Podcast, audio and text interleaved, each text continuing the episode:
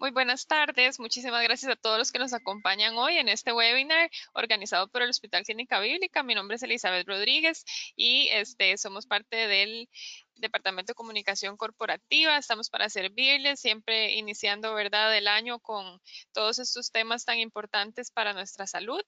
Em, este, esta tarde tenemos el gusto de tener al doctor Jorge Martínez. Él es pediatra y viene a hablarnos de cómo prevenir la deshidratación en niños. Él ya les va a, ahondar el, el tema, pero esto es una presentación rapidita de todo lo que es el doctor y de verdad agradecerle muchísimo el espacio que nos regala eh, esta tarde y para poder compartir un poquito su conocimiento. Buenas tardes, gracias. Buenas tardes, gracias Elizabeth, gracias a todos ustedes por, por estar acompañándonos.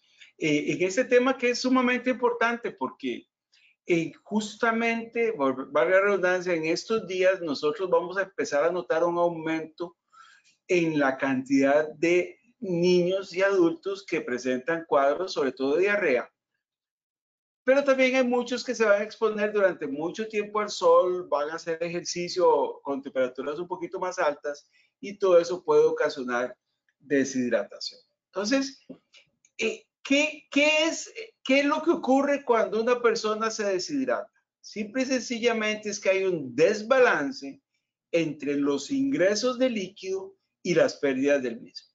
Puede ocurrir que el adulto mayor, que pongo ahí ese, ese, ese, esa foto, empiece a tomar menos líquido o puede hacer que el niño que está a la izquierda empiece a perder más líquido, esto en una diarrea o un vómito. Entonces, este desbalance que ocurre entre la ingesta y los ingresos, pero entre los ingresos y las pérdidas, es lo que da la deshidratación. Y este, esta foto es muy importante porque justamente son los dos, los dos extremos de la vida los que más se pueden complicar por una deshidratación. Ahora bien, en el niño específicamente, pues nosotros vamos a tener ese balance, ¿verdad? Ese balance importantísimo entre lo que es la ingesta y lo que es la pérdida. Cualquiera de las cosas que incline esa balanza, pues va a ocasionar la deshidratación en ese niño. ¿Por qué puede una persona y específicamente un niño deshidratarse? Bueno, por pérdidas gastrointestinales, esto es porque tenga diarrea, o porque tenga vómito. Puede deberse a, pérdidas a través de la piel. Esto lo vemos mucho en las quemaduras, que una quemadura de sol funciona igual como una quemadura, o bien por exceso de sudoración o diaforesis, que esto ocasiona este, eh, también pérdida de líquidos. Algunos niños que tienen cuadros respiratorios que también están siendo sumamente frecuentes en estos días y hay muchos niños hospitalizados debido a cuadros respiratorios porque siguen habiendo infecciones respiratorias y, desgraciadamente se ha, se ha permitido o se, se han liberado mucho las, las, las medidas para prevenir transmisión de respiratorios, como la utilización de la mascarilla, y esto definitivamente está ocasionando cuadros bastante severos. Entonces, estos niños van a respirar rápidamente y van a hiperventilar, que se llama, y eso los va a ocasionar alteraciones y algunos niños con enfermedades propias ahí, que las menciono ahí para que las tengamos presente. Y este otro tema que es muy importante, la fiebre. La fiebre también puede hacer que un niño se deshidrate, sobre todo si la misma es persistente. Algunos chiquitos van a tener una ingesta reducida van a tener incapacidad para ingerir líquidos. ¿Por qué? Porque tienen alguna alteración en su estado de conciencia, porque tienen una faringoamigdalitis, una infección de glándulas graves, o porque tienen una estomatitis, ¿verdad? Que son esas vejiguitas en la boca, como vemos acá en esta, en, en, esta foto, pues, ¿qué les impide comer adecuadamente? Algunos rechazan la vía oral porque están muy afectados o porque tienen algún estado de postración, enfermedad aguda, o bien porque tienen alguna dificultad respiratoria grave, como mencionaba, que estamos viendo mucho en estos meses y esta última semana específicamente en niños debido a infecciones respiratorias que persisten mucho. Entonces nosotros vamos a tener, como vemos ahí en la, bolita morada, que la deshidratación es el resultado de un balance negativo de líquidos. Hay una disminución de la ingesta de líquidos, vamos a tener un aumento de las pérdidas insensibles que se conocen, o sea, todos los días nosotros perdemos líquido en orina, en las heces, pero cuando aumenta la cantidad de diuresis o cuando aumenta la cantidad de diarrea o de, de vómito, se pierden también ahí. O bien alguna translocación de líquidos que se llama cuando el paciente tiene quemadura o la citis, que es una condición que, se puede presentar en niños previamente enfermos, pero las quemadoras sí. Entonces, todas estas tres cosas nos lleva a un desbalance Entonces, cuando vemos cuál es el origen, podemos más fácilmente entender cuál es la prevención. Ahora, en, en, medicina eh, y específicamente la Academia Americana de Pediatría divide las deshidrataciones en leves, en moderadas y graves, siendo la deshidratación leve cuando hay un déficit de más o menos un 3 a un 5% del líquido, eh, moderada cuando es alrededor del 6 al 9 y grave cuando es más del 10. Ahora bien, eh, por decir algo, un niño que pesa 10 kilos, pues ya tiene un déficit, una deshidratación, ¿verdad? Importante cuando el déficit, cuando ha perdido un 3 o un 5% de líquido. O sea, que, que en un niño de 10 kilos porcentualmente no es tanta cantidad de líquido. Por eso es que los niños pequeños se deshidratan tan fácilmente y pueden llegar a tener una deshidratación moderada o grave de forma muy sencilla. Ahora, muchas veces los primeros signos de deshidratación nosotros no los vemos hasta que tenga un 3 o un 4% de deshidratación. Y se dice que los signos de deshidratación son más evidentes cuando hay un 5% de deshidratación. Ahora, eh, es raro que uno tenga eh, pérdida de líquidos graves para llegar a deshidratación grave, a no ser que sea por una diarrea o por vómito, ¿verdad? Pero puede ocurrir y este niño con un 9 al 10% de deshidratación puede comprometer seriamente su vida si no se actúa rápidamente. Ahora bien, la vía, la forma principal de prevenir, pero también de tratar la deshidratación es la vía oral. Y este es un esquema que, que, que, que, es, que no voy, a, no voy a complicarlo mucho, básicamente, de acuerdo a la concentración de sodio y de azúcar que tenga la solución, va a permitir que a nivel del, intestino, estas son las células intestinales conocidas enterocitos, este es el lecho capilar o la, o la vía vascular, entonces el agua va a venirse arrastrada, por decirlo de alguna forma, de acuerdo a la concentración de sodio y de azúcar que tenga el suero o la solución que el niño está tomando. Se ha visto que cantidades elevadas de azúcar disminuyen la absorción de agua en el intestino y soluciones con cantidades muy bajas de sodio también disminuyen la absorción de sodio en el intestino. Por eso es que el suero oral está hecho de esa forma. Y, me interesa mucho este gráfico porque nos va a permitir ver cuáles son las concentraciones para que lo tengamos claro. Se dice que una relación entre la glucosa y el sodio para que se absorba adecuadamente tiene que ser de 1.4 a 1, aunque se absorbe bien también cuando es de 3 a 1. Pero ven que hay soluciones como las bebidas deportivas que mucha gente utiliza para rehidratar por diarrea que tiene una concentración de 16.3 a 1, o sea, tiene 16 veces más azúcar que sodio y eso no sirve.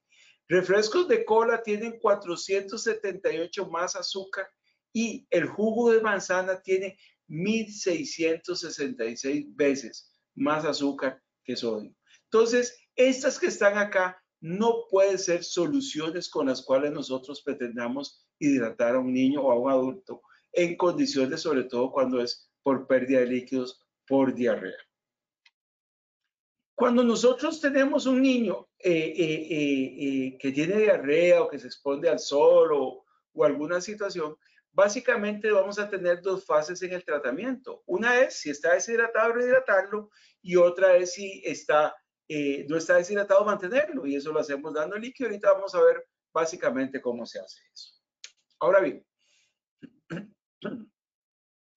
Cuando un niño está deshidratado, ¿verdad? Cuando el niño está deshidratado, nosotros vamos a intentar siempre la hidratación por vía oral, ¿verdad? Y usualmente se hace en 3 a 4 horas y es muy raro que tengamos que pasar a una rehidratación intravenosa. Pero existen barreras, barreras muy grandes que los ponen los, los cuidadores de los niños y muchas veces lo cuida, lo pone, lo ponemos nosotros mismos el personal de salud. Son barreras que no permiten que se use el suero en hidratación oral. ¿Cuáles son las barreras? Bueno, mucha gente lo considera como un medicamento, pero que no cura la diarrea, y es cierto, el suero no cura la diarrea. El suero es la, es, el, es la indicación más importante en el manejo de la diarrea, pero no es para curar la diarrea, es para prevenir la complicación seria de la diarrea, que es la deshidratación. La otra cosa es que hay gente y, sociedades que tienen eh, remedios tradicionales para la diarrea, que vamos a sobarlo, que vamos a darle un purgante, que vamos a, etcétera, etcétera, todas las cosas que utilizan y no consideran el suero como, como medida de eso. Ahora, mucha gente considera la diarrea como, una, como un empacho, como algo que me comí mal y no como una enfermedad, y, y eso no es así. La inmensa mayoría de las diarreas son debidas a infecciones virales. También a veces somos un poquito complicados y decimos, bueno, pero como algo que me pintan que es tan grave, se va a curar con algo tan sencillo o banal como es el suero. Entonces, no, no, es que si es eso es tan grave, hay que ponerle un suero en la vena, hay que darle antibióticos, etcétera, cosas que no hay que hacer. La otra cosa es que a veces los médicos no los prescriben porque por todas esas cosas dicen, qué falta de caché el mío si yo le doy un suero a un paciente que va a decirle a esa familia, va a pensar que no, que, que yo estoy dando algo que no es lo adecuado, etcétera. Entonces, esas son barreras que se tienen. Alguna gente dice que es el sabor del suero lo que no les gusta. Y les traje este estudio, que es un estudio médico, pero, pero es importante hablar con evidencia, que la osmolaridad, o sea, la osmolaridad de la relación, la, la, la carga, digamos, de azúcar que tiene una solución o de, o, de solutos, o sea, digamos, de lo que, del polvito, por así decirlo, en el agua. y ¿Qué pasa si yo a un suero le voy a poner jugo de manzana o jugo de naranja o, naranja?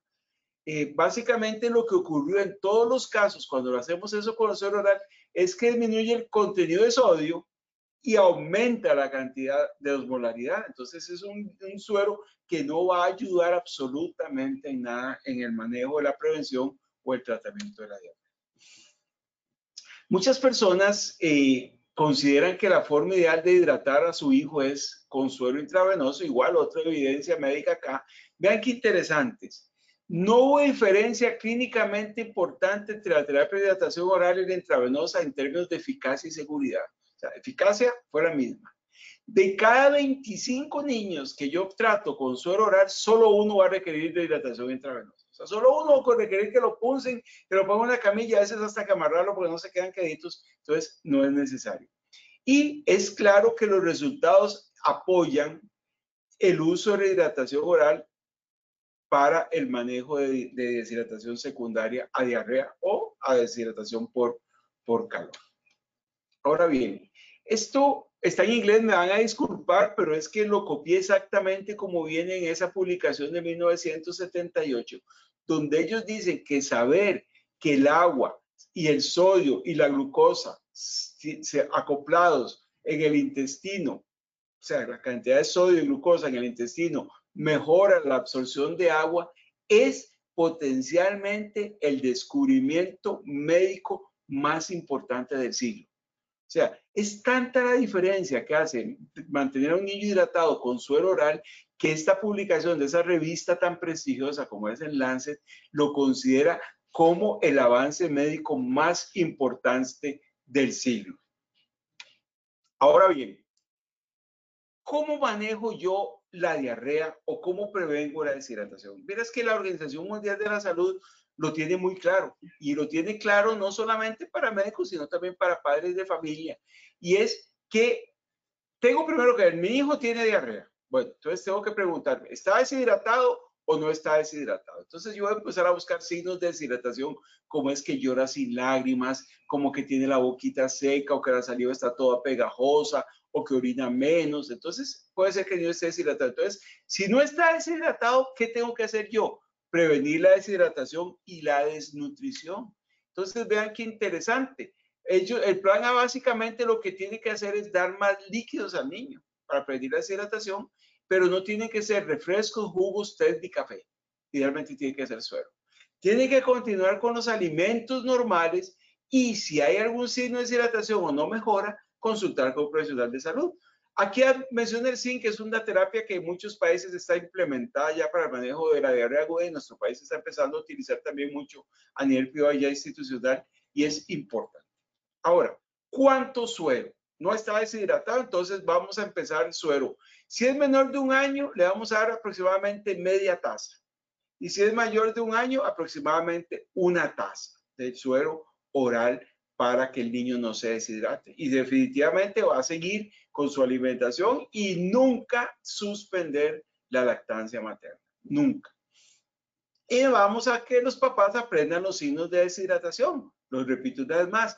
Boca seca, saliva afilante o pegajosa, llanto sin lágrimas. Si tiene menor de año y medio puede tener la mollerita hundida, orina menos, etc.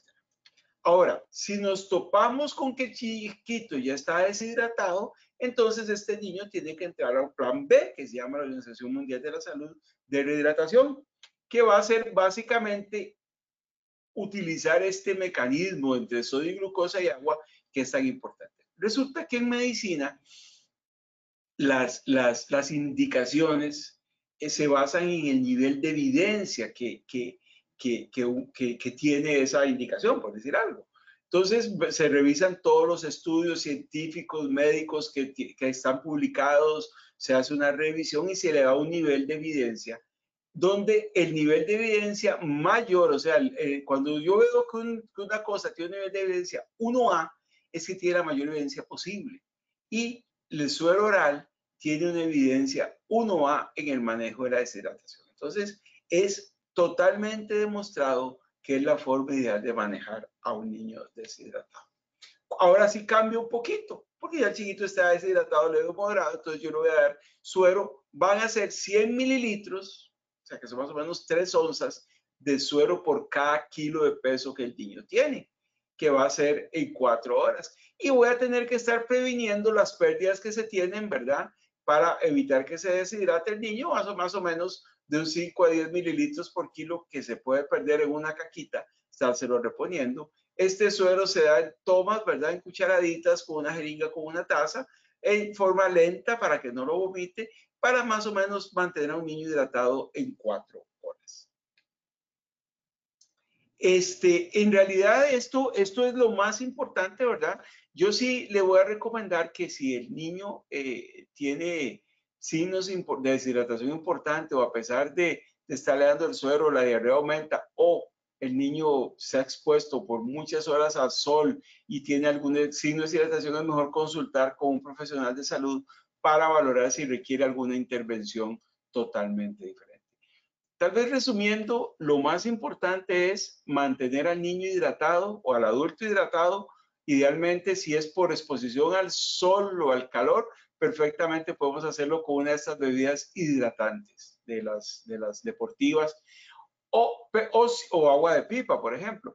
Pero si es por diarrea, siempre, siempre, por favor, utilicen suero y consigan sueros ya preparados idealmente o, por lo menos del sobrecito para preparar en agua, sabiendo muy bien la indicación de preparación y no ponernos a inventar con sueros caseros que muchas veces no aportan la cantidad de sodio, de glucosa, de potasio, de cloro que se necesita. Esta es la, presentación que traía para ustedes. Si tienen alguna consulta, algún comentario, con mucho gusto vamos a tratar de responderse. Muchísimas gracias, doctor. Súper completa la presentación. Recordarle, y para darle un poquito de tiempo a los asistentes de formular sus preguntas, recordarles que toda esta información va a estar en el canal de YouTube del Hospital Clínica Bíblica. Siempre subimos este, todos los webinars, así que ahí ya hay una buena biblioteca de diferentes temas. Vamos a estar subiendo este también. Eh, por acá nos llega una consulta que dice que sí es cierto que, digamos, cuando el niño está en la playa, ¿verdad? Y, se, sabe que ahí suda un poquito más y así, este, sí es bueno darles algo aparte de agua, sea un té frío, o sea, ¿verdad? Porque preguntan por el contenido, digamos, de azúcar que tienen las bebidas y así, entonces, ¿qué, ¿cuál es su recomendación? Sí, bueno, e, eso es muy importante. Bueno, agua está bien, agua es un excelente hidratante para esas condiciones el problema con algunas bebidas es que cuando yo consumo una bebida con mucho azúcar, tengo el riesgo de hacer lo que se llama una diuresis osmótica, o sea, orinar más de la cuenta. Y algunas bebidas que tienen cafeína o teína, como, como es el té o el café, también pueden aumentar la diuresis. Entonces, eso puede ocasionar, pues, que se deshidrate por otra vía. Claro, eh, tendríamos que estar hablando de que tome cantidades exageradas, pero Creo que estar tomando traguitos de agua frecuentemente es excelente para el niño que está expuesto al sol, ¿verdad? O algún, o algún jugo o refresco de frutas, ¿verdad? Si es té, pues básicamente que no sea muy azucarado y, y, que no tome más de una porción para ese niño, ¿verdad? Que son más o menos unas seis onzas para evitar justamente un aumento en la diuresis. Ahora, entre el té, entre la, el agua y nada es mejor el té o el agua, ¿verdad? Eso definitivamente. El gran problema es que muchas veces los niños juegan grandes horas, largas horas, perdón, en una piscina, en el mar, y no toman ni siquiera agua, ¿verdad? Entonces, expuestos al sol haciendo ejercicio se pueden deshidratar. Perfecto, esa es otra de las preguntas que está un poco relacionada, que eh, dice que la primera vez que el hijo de dos, tres añitos le dijo que le dolía la cabeza después de estar, ¿verdad?, muy expuesto al sol y a jugar y a brincar, que a ella le pareció raro, ¿verdad?, que, que dijera me duele la cabeza. Entonces, ¿qué tan normal es relacionar este dolor de cabeza con deshidratación o que si ya se debe tal vez a alguna otra cosa? Bueno, eh, no, eh, justamente eh, uno de los signos de deshidratación es dolor de cabeza. De hecho, cuando nosotros hablamos con un paciente cuáles son los desencadenantes, por ejemplo, en los pacientes migrañosos que pasan de jaquecas, justamente la deshidratación es uno de ellos. Entonces, es, es perfectamente posible que por una deshidratación, vamos a ver, tenemos que tomar en cuenta que cuando se deshidrata una persona, no solamente pierde agua, pierde también electrolitos, sodio, potasio, cloro, magnesio, bueno, etcétera. Y todo eso eh, tiene su función en el organismo. Y, perfectamente la combinación de exposición al sol, ejercicio, fácilmente deshidrata a una persona. Pues de ahí la importancia de tomar líquido frecuentemente. Por acá tenemos ya eh, la última que sí se relaciona más con la deshidratación en adultos. Eh, dice que siempre, aunque, eh, o sea, que ella quiere ser una persona activa, ¿verdad? Pero este, siempre que hace el ejercicio le duele, le duele la cabeza. Sí, ¿verdad? Ella toma agua antes, dice que toma agua después y que en general cree que se, que se hidrata muy bien, pero sí dice que siempre le duele la cabeza después de hacer ejercicio. Sí, ahí, es muy importante lo siguiente. En teoría, si yo hago un ejercicio, digamos, qué sé yo, correr 40 minutos, eh, y si el clima no está muy caliente, yo perfectamente puedo mantenerme hidratado solo con agua. Pero si ya el ejercicio es más de una hora, si es conveniente utilizar una bebida de hidratación deportiva. Ahí ya sí es, importante porque ya empezamos el, aumento de pérdidas de agua, sodio, electrolitos, etcétera. Y esas bebidas vienen no solamente con, con agua, sino también con electrolitos y con azúcar, que es importante reponerla cuando es un ejercicio intenso, ¿verdad? Más de una hora. Yo, yo siempre le digo a los pacientes, pues, sobre todo a los chiquitillos, cuando, cuando vienen, que ya son grandes, que a veces no toman agua, o hacen infecciones de orina de estreñimiento, es que traten de orinar casi que como amarillo paja. O sea, si la orina es más concentrada que amarillo paja, o sea, un amarillito casi que claro, claro, claro, probablemente me está haciendo falta líquido y probablemente estoy, no estoy tomando la cantidad adecuada y me estoy deshidratando, no en grado severo para ponerme mal, pero sí para tener algunas molestias, dolores musculares, eh, arratonamientos, digámoslo de esa forma, dolor de cabeza y, eso es importante tomarlo en cuenta. Perfectísimo, doctor. Ahí englobó ya la, pregunta que seguía, así que yo creo que ya con esto podríamos terminar también para no quitarle mucho tiempo y este, que la verdad que la información llegue puntual y directa a las personas y que pueda ser aplicable, ¿verdad? Así que, como siempre, doctor, muchísimas gracias y muchísimas gracias a todos los que se conectaron. Con mucho gusto, gracias. Hasta luego, doctor.